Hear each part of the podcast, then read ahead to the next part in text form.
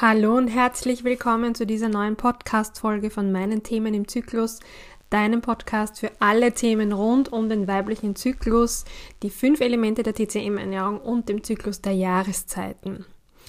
Ich weiß, ich weiß, ich weiß, es ist schon längere Zeit her, dass Christbäume bei uns in den Wohnungen gestanden sind, wenn überhaupt. Es gibt ja schon ähm, mehrere, die ganz darauf verzichten oder zumindest Lebensbäume verwenden.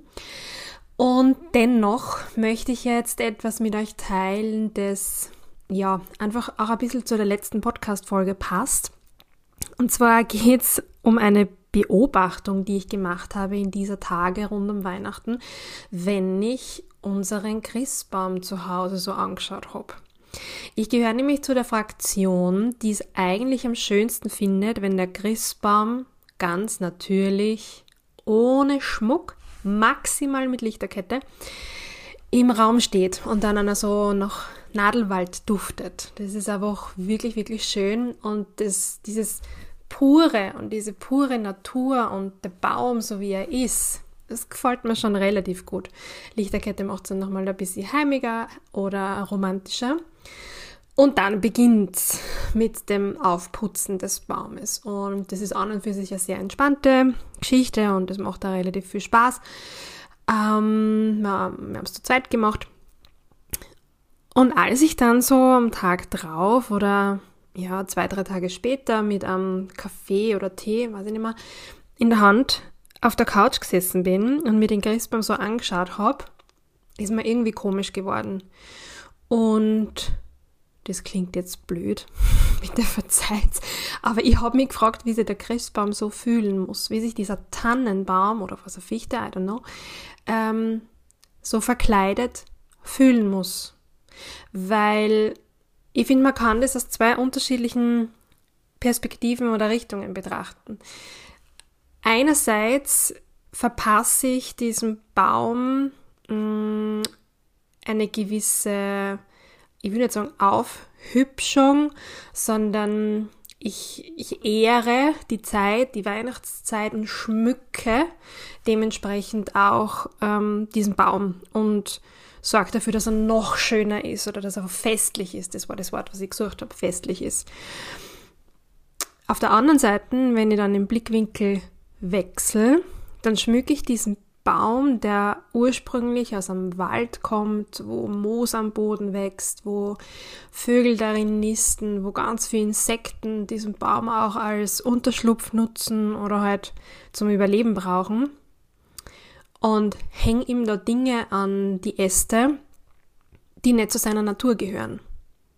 Die schlicht und ergreifend nicht natürlich sind jetzt Strohsterne oder so abgesehen, aber Christbaumkugeln, Lichterkette und so weiter. Und da musste ich, also ich hatte ganz zu Beginn ein tatsächlich mulmiges und ungutes Gefühl dabei, weil ich ähm, eine gewisse Verbindung zu mir auch gespürt habe, wobei das eher dem Vergangenheits-Ich zugeordnet war oder ist, als wie zum jetzigen Zeitpunkt, weil ich mich dann gefragt habe, hübschen wir uns denn auch nur deswegen auf, um jemandem zu gefallen? Entfernen wir uns durch diverseste Dinge, die wir so mit uns und mit unserem Körper tun, nicht zu sehr von der Natur und von dem, was uns gut tut? Und ist das alles eigentlich schlau? Und will ich das überhaupt? Will der Baum das überhaupt, dass man ihn schmückt? Das ist jetzt ein blöder Gedanke möglicherweise und auch nicht esoterisch gemeint, sondern eine metaphorische Frage eigentlich an dich, ja, und dich und deine Zyklusphasen. Weil ich finde, diese Frage oder dieses Thema passt ein bisschen auch zu den, äh, zur vorherigen Podcast-Folge, wo ich ja die vier Zyklusphasen erklärt habe. Und tendenziell ist es ja so, dass wir, wenn wir nicht hormonell verhüten und diese Wellen auch durchlaufen innerhalb eines Zyklus, dass es Phasen gibt, in denen wir uns wohler fühlen als in anderen. Das liegt halt daran, dass da so gewisse Schatzkisten vergraben sind mit Themen, Emotionen, die wir uns nicht trauen, ja, in die Hand zu nehmen oder zu öffnen, weil es mit Schmerz verbunden ist, weil so unangenehm ist, schambehaftet, wie auch immer. Ja, ganz egal warum. Und in diesen Phasen, wo wir uns wohlfühlen, das ist oftmals die weiße Phase, die Frühlingsphase, wo das Östrogen so hoch im Körper ist, mm, tun wir uns einfach sehr leicht und empfinden uns vielleicht eher so als Christbaum, der sich schmücken lässt, der sich auch gerne schmückt und festlich präsentiert und äh, raus in die Welt geht und einfach sagt, hier bin ich und ich mache mich noch hübsch für euch. Wenn ich dann an PMS-Phasen denke, die auch immer wieder kommen, auch bei mir, ähm, gerade an so Tagen, wo die Hormone ruckartig absinken nach dem Eisprung, ähm, bin ich ja extrem gereizt und habe dann manchmal das Gefühl, dass wenn ich so weitermache wie in der Frühlingsphase und mich auch zwinge, nach außen zu gehen und mich zu zeigen und mich hübsch zu machen und keine Ahnung was, ähm, dann fühle ich mich wohl so wie der Baum, der geschmückt wird, weil andere ihn so haben wollen. In dieser PMS-Phase habe ich eigentlich den Drang dazu, mich zurückzuziehen und so zu sein, wie ich bin. Und dass es auch okay ist, dass ich so bin, wie ich eben bin und dass ich mich so fühle und dass diese Wutausbrüche auch raus dürfen aus mir, weil dadurch Energie freigesetzt wird und es dir auch besser gehen könnte. Nur das Problem, das wir haben, ist, dass wir in einer Gesellschaft leben, in einer Leistungsgesellschaft, die ganz stark von männlichen Energien geprägt ist.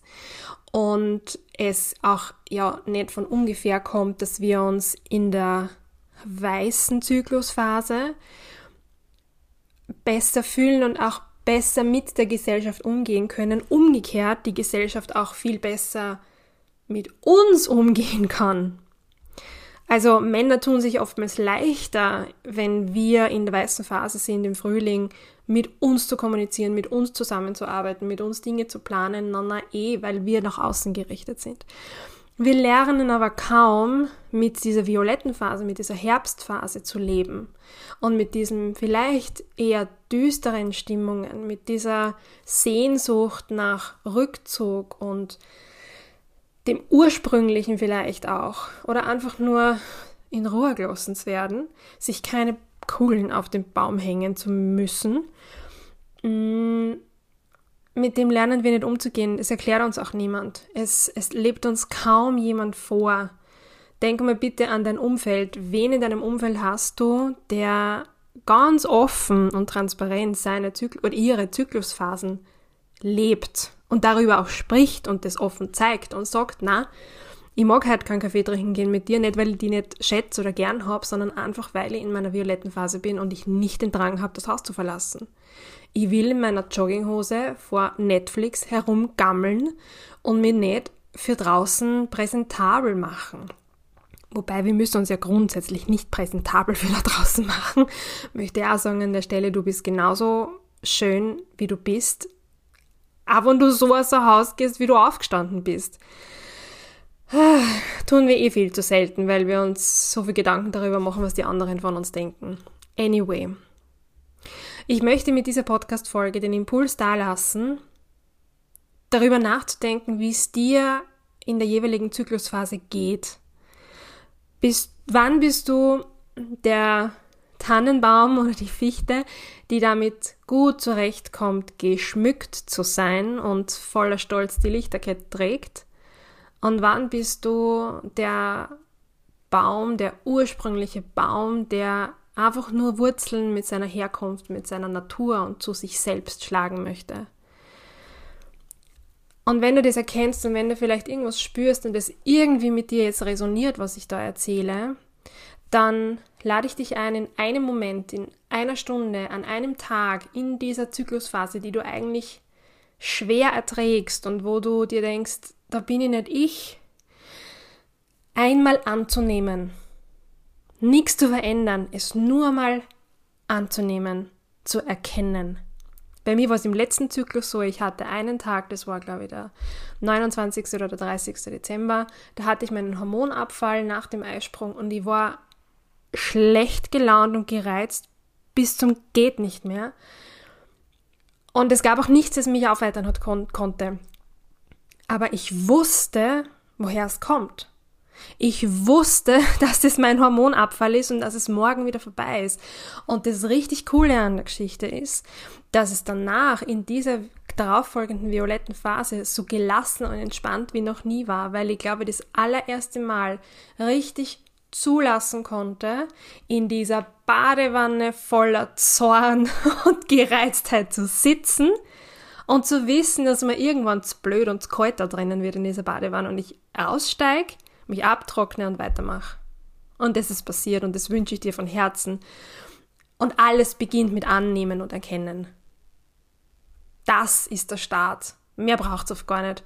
Und mehr ist auch viel zu viel für den Anfang, wenn du dich auch gerade erst beschäftigst mit dem Thema weiblicher Zyklus, Periode und vor allem, wenn du es auch noch nicht schaffst, darüber zu sprechen. Es ist schon mal ein wesentlicher Schritt und ich freue mich sehr darüber, dass du hier zuhörst und dir das Thema zumindest mal anhörst und bis zum Ende jetzt durchgehalten hast.